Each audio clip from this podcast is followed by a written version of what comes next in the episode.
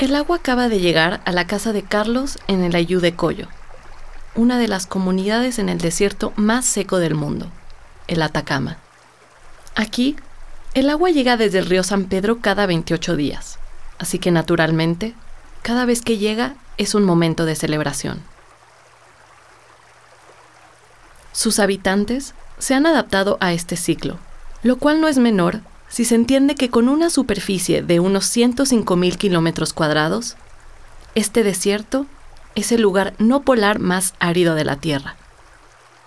Desde hace tiempo, cada vez que llega el agua, los pobladores notan la disminución del caudal. En el desierto más seco del mundo, el agua es un recurso escaso, que se reduce de manera preocupante debido al cambio climático y la explotación minera. Chile es el país que enfrenta la mayor crisis de agua en nuestro continente y nos da vistazos de lo que pronto será una crisis global. Pero las comunidades indígenas Licanantay, que han habitado el Atacama desde hace más de 2.000 años, podrían tener la clave para autogestionarla de manera responsable. Soy Pamela Carmona y esto es Autonomías, historias de comunidades construyendo alternativas de vida a través de la autogestión. Las comunidades Licanantay habitan la región norte de Chile, el noreste de Argentina y el sureste de Bolivia. Se asentaron por primera vez hace más de 2000 años, entre el 800 a.C. y el 500 después de Cristo.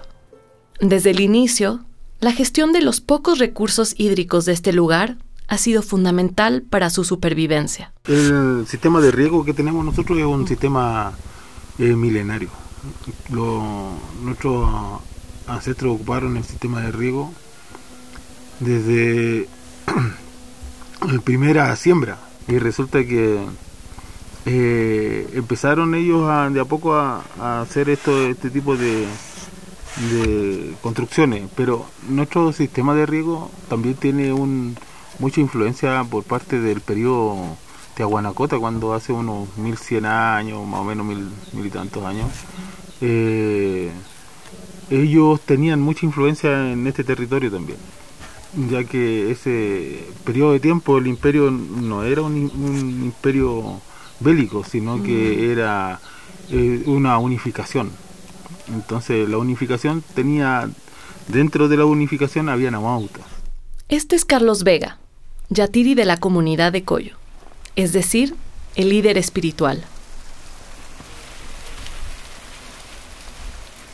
Carlos me contó que los amautas eran antiguos sabios que viajaban por el territorio, enseñando matemáticas, ciencias, geometría y astronomía. Y es que desde hace miles de años, este desierto ha sido un lugar de intercambio cultural y comercial, donde antiguamente caravanas de todo el mundo prehispánico cruzaban desde la selva y otros extremos del continente para llegar al Océano Pacífico.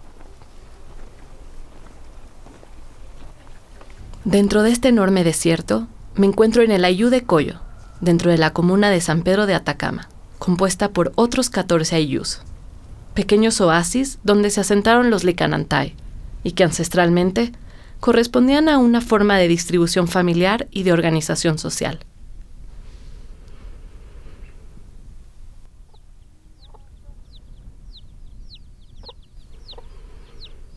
Aquí se planta maíz, trigo y diversas hortalizas. Encontramos también peras, membrillo, manzana e incluso quinoa. Además, muchas familias cuidan de gallinas, cabras, borregos y, por supuesto, llamas.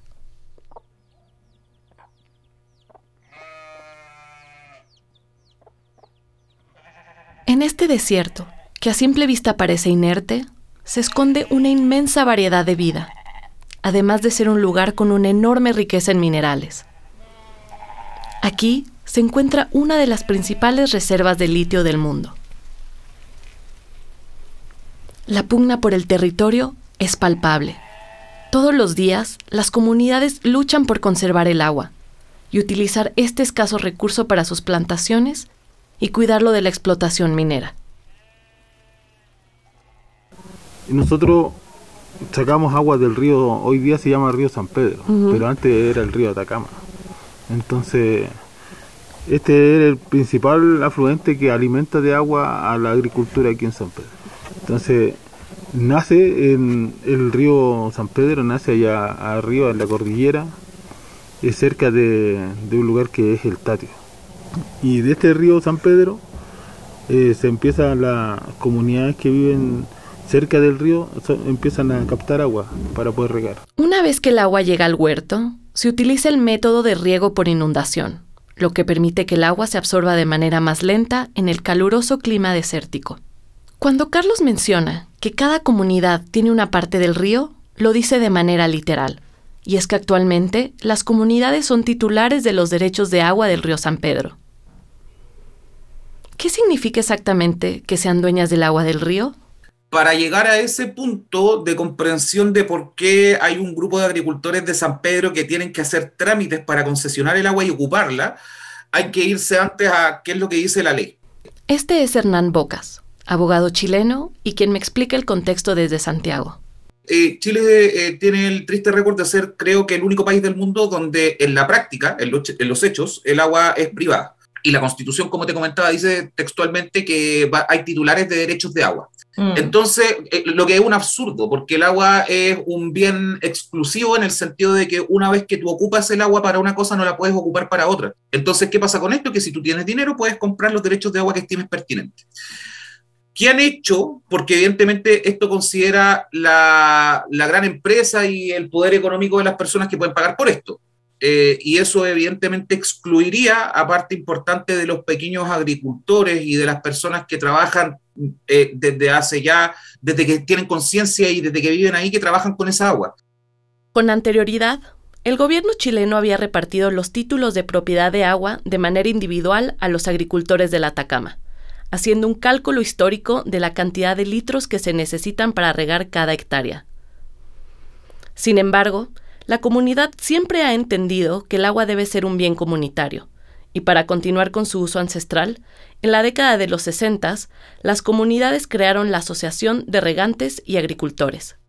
Pero después que ya se forma la asociación, cada comunero donó sus derechos de agua a la asociación. Entonces, viendo el peligro que tenía ser propietario de una parte del río, porque cada persona podía llegar en algún momento a ceder y vender esta parte del río a la minería o a alguna industria que vaya a dañar la agricultura y, por ende eh, la comunidad del lugar. Y así nuestros abuelos, ellos donaron los derechos de agua a la asociación estos mil y tantos litros por segundo quedaron en las manos de la Asociación de Regantes. Y en la Asociación de Regantes, en el estatuto, dice que nadie puede vender los derechos de agua de la asociación a menos que toda la asamblea esté de acuerdo. Así es como comienza este proceso de autogestión del agua en San Pedro. No solo las comunidades encontraron una solución frente a la privatización, sino que también son responsables de todo el proceso de distribución de este recurso, llevando el agua desde la montaña hasta las parcelas de siembra, utilizando los canales ancestrales de riego que se han ido modernizando en tiempos recientes. Para que el manejo colectivo del agua sea exitoso, la comunidad ha establecido diversos roles. En primer lugar está el tomero, elegido por representantes de todos los ayús que conforman la Asociación de Regantes y Agricultores, Todas las noches se acumula el agua en un estanque para aumentar el cauce del río. El tomero abre la compuerta todos los días a las seis y media de la mañana y reparte el agua por todos los ayús en partes iguales. Después es el turno del celador, uno de los roles más importantes en este proceso. El celador es, consiste en administrar, o sea, se llama Puri Kamani. Puri Kamani Puri Agua, en Kunza, y Kamani es juez. Ah. Le decían antiguamente el, juez era juez de agua, que se hacía respetar porque antes no habían horarios de, de horas, horas por agua, sino que la persona le pasaban el agua y ellos gritaban, se ponían arriba de un, de un cerro, o sea, de, un, alto así, y le gritaba al vecino, el agua, y ahí el otro vecino tenía que estar atento. Pero y también había personas que también querían regar, entonces ahí donde el juez de agua tenía que ahí poner mano dura y saber administrar lo que es el, agua. Este es Orlando Martínez, celador de la IU de Coyo, quien me contó sobre cómo funciona su rol. Bueno, ahora la tecnología está usando mucho ahora. Nosotros, la, por ser antes, se repartía. Yo también también fui celador también en, en, en Séquito. Coyo y Séquito era otro, otro ello que está allá. Entonces en ese tiempo no había lo que era la comunicación de ahora, lo que es teléfono, eh, era solamente ir a, o caminando o en animal. Entonces yo tenía que pasar casa, por casa. Y en las casas había unas, personas, los mismos usuarios, colocando un tarrito. A veces si ellos no estaban, yo le colocaba el, lo que era el calendario que le llamaban ellos, el horario, todo, le colocaba ahí. Y para que ellos vieran de que había un, un mensaje ahí, era un pedazo de rama de, de pasto, de alfalfa o de cualquier verde que se le colocaba ahí. Entonces ahí se le comunicaba de que eh, el agua le iba a llegar luego. Mm. Entonces nosotros eh, estamos siendo nuestros patrones, nuestros jefes son en el directorio de la Asociación de Regantes.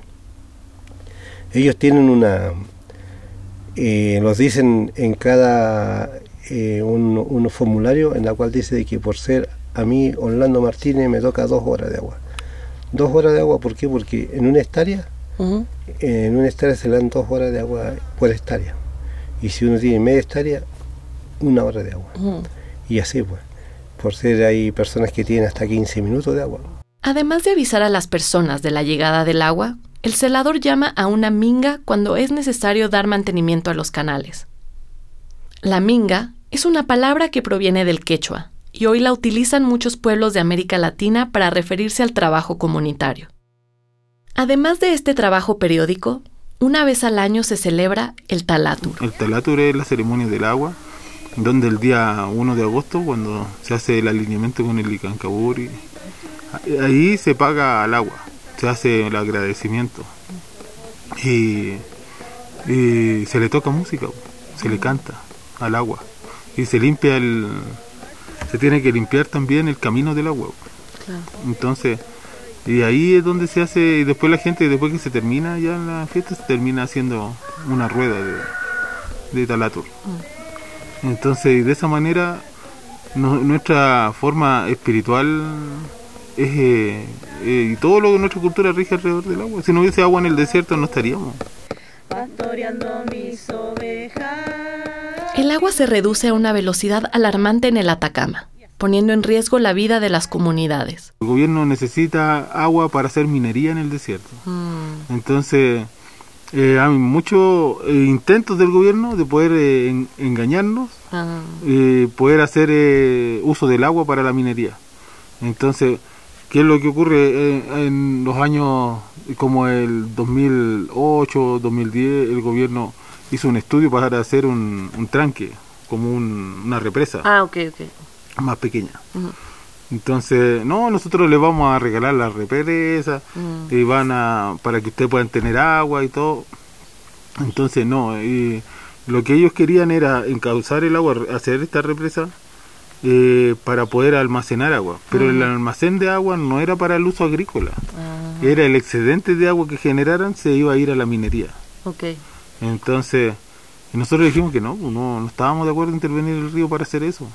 Entonces... Y ustedes ya, digamos, como dueños del río, tienen la potestad de decir que no. Sí, pero cuando, cuando tú inscribes un río, tú tienes que inscribir los, los metros cúbicos por segundo que tiene el río. Oh, ah. Entonces, ¿qué pasa? Que aquí como hay el río fluvial, entonces cuando llueve aumenta el cauce. Y cuando no llueve baja. Entonces aquí se, cuando se inscribió el río, se inscribió en un periodo que no era lluvia. Ah, qué interesante. Entonces, ¿qué es lo que ocurre? Ahora el gobierno viene y dice, ya, vamos a hacer estudios del agua, cuánta agua tienen en el río, y ellos vienen y miden cuándo está la lluvia. Mm. Entonces dicen, no, tienen mucha agua, más de lo que ustedes pidieron. Entonces, el restante es del gobierno. Ah. Entonces, no, pues, no, no. Y ahí ha sido la continua lucha así con el tema del agua. De acuerdo a la organización Dan Watch, las dos empresas mineras que operan en el Atacama, la chilena Sokimich y su contraparte estadounidense, Albert Marle, bombean cerca de 2.000 litros de salmuera por segundo. Eso es el equivalente a bombear 1.209 millones de litros de agua salada por semana, o más de 63 mil millones de litros por año. Cuando las empresas mineras extraen el litio, bombean la salmuera y permiten que la fuerte radiación solar del desierto evapore hasta el 95% del agua. Luego, el litio se separa del producto residual a través de un proceso químico y se convierte en los compuestos que se utilizan para las baterías recargables. Las mineras argumentan que la extracción de agua salada del desierto no tiene ningún efecto en el suministro de agua dulce de la zona, y que tampoco afecta a las comunidades, ya que al ser rica en minerales no es adecuada para el uso agrícola o humano. La realidad es que la extracción de agua de las napas subterráneas altera el ciclo del agua, disminuyendo el caudal de ríos y lagunas. Además, el bombeo de salmuera ocasiona que el agua dulce se mezcle con el agua salada. Antes teníamos 120 litros por segundo. Hoy en día dicen, pero no, no es. Son 40 o 60 litros por segundo que estamos, no está llegando acá.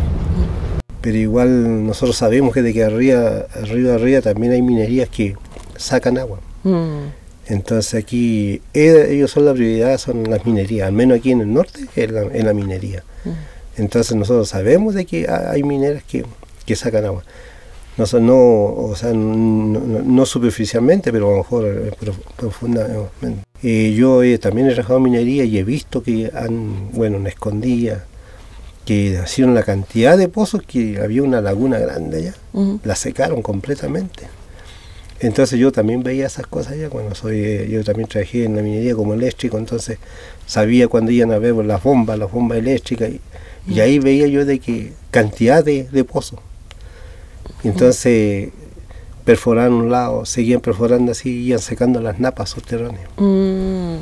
Y yo creo que aquí también es lo mismo, es lo mismo y también lo mismo. Además que la lluvia ya no está lloviendo como antes. Claro. Antes llovía mucho, cantidad llovía, pero ahora no. La reducción de agua ha forzado a los agricultores de San Pedro a priorizar ciertas actividades económicas. Orlando me contó que algunos meses tiene que priorizar el riego de alfalfa para los animales, en otras ocasiones para las plantaciones de maíz, y si es temporada de peras, el riego es para los perales, ya que Orlando tiene un negocio de peras en conserva. La mayor parte de la agricultura aquí es para el consumo individual, y también hay otros proyectos productivos que buscan mejorar el autoconsumo y la economía comunitaria en San Pedro, como la Granja Verde, iniciativa de Niklas Tampier, celador de la Ayude Sequitor. Sí, todavía, o sea, se puede, se puede seguir haciendo agricultura en San Pedro. Eso imposibilita la, la, posibilidad de diversificar la agricultura en San Pedro y tratar de hacer cosas más, no solo maíz o alfalfa o habas en algunos lugares o, quinoa, que también hay gente que lo ha logrado hacer. Mm. igual se puede diversificar más, o sea, con lo que tenemos ahora, la gente puede trabajar mejor su tierra, también falta conocimiento, no solo plata. Mm. Entonces, si queremos eh, mejorar la agricultura en San Pedro, mejorar el uso del agua, también se puede con recursos para orientar y para enseñar a la comunidad o a, lo, digamos, a, la, asociación de regantes o a los regantes o a los agricultores en particular, también se puede conseguir mucha mejora en, cómo se hace la agricultura acá en San Pedro. Se podría hacer una cooperativa entre todos los agricultores de San Pedro de una cooperativa y vender. San Pedro produce tanto maíz y le sobra. Por último, en San Pedro esa es la cuestión más interesante, que en San Pedro tú, tú lo que produzcas lo va, va a tener quien lo consuma. Porque San Pedro recibe demasiada gente. Ah, Entonces, todos los agricultores se pusieran de acuerdo, podrían producir el maíz que están trayendo de, de, no sé, de Ovalle para venderlo acá, comercializarlo acá, más barato. Sabéis que es un maíz que, que es bueno porque creció acá y acá la gente no usa muchos fertilizantes artificiales. La autogestión es siempre un proceso complejo, comunitario y experimental que representa retos y donde siempre hay oportunidades de mejora, como me cuenta Niklas. A pesar de las dificultades, estas comunidades han logrado compartir un recurso natural de manera exitosa, decidiendo cómo utilizarlo y repartirlo, al mismo tiempo que lo protegen de la sobreexplotación. Así, construyen autonomía real todos los días, a través de la autogestión del agua, acercándose al mismo tiempo al autoconsumo y la autonomía alimentaria. Sin embargo, la escasez de agua hace que este sueño de autonomía no solo sea más lejano, sino que pone en riesgo la existencia misma de estas comunidades. Si nosotros no defendemos la cuenca de Atacama como comunidad, en un par de décadas ya se va a contaminar completo. Este es el escenario que enfrentan las y los habitantes del Atacama. Mucha gente piensa que nosotros como atacameños que vivimos en el desierto y que somos la cultura del desierto y todo, mm. pero realmente nosotros no somos la cultura del desierto, nosotros somos la cultura del agua. Mm. Porque tenemos que saber administrar y cuidar a tal grado el agua para poder vivir acá que nuestra vida gira alrededor del agua. En muchos lugares aún no sentimos la urgencia que se vive en el desierto más seco del mundo pero compartimos la catastrófica posibilidad de quedarnos sin agua en un futuro muy cercano. Si queremos sobrevivir, debemos también construir una cultura del agua, y tal como nos muestran las comunidades del Atacama, hacerlo de forma colectiva es el camino.